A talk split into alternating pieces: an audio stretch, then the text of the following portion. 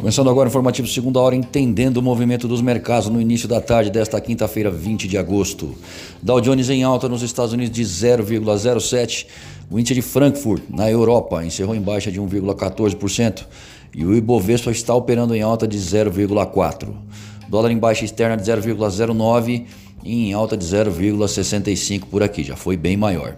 Dia de tensão nos mercados após o estrago feito pelo Senado brasileiro ao derrubar o veto presidencial que envolvia questões de reajuste ao funcionalismo público até 2021.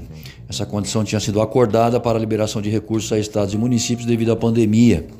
O clima também ficou menos otimista após a ata do Federal Reserve de ontem lançar dúvidas em relação à recuperação da maior economia do mundo, sobretudo no mercado de trabalho, visão reforçada hoje de manhã após dados mostrarem aumento nos pedidos de auxílio-desemprego no, no país. Vale lembrar que o presidente da Câmara, Rodrigo Maia, disse há pouco que não concorda com a derrubada do veto é, feito pelo Senado e é muito importante que ele seja mantido.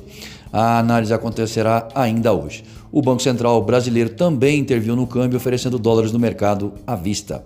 Eu sou Alessandro Faganello, desejo uma ótima tarde a todos e espero vocês para abrir o mercado através do boletim Primeiro Minuto amanhã cedo.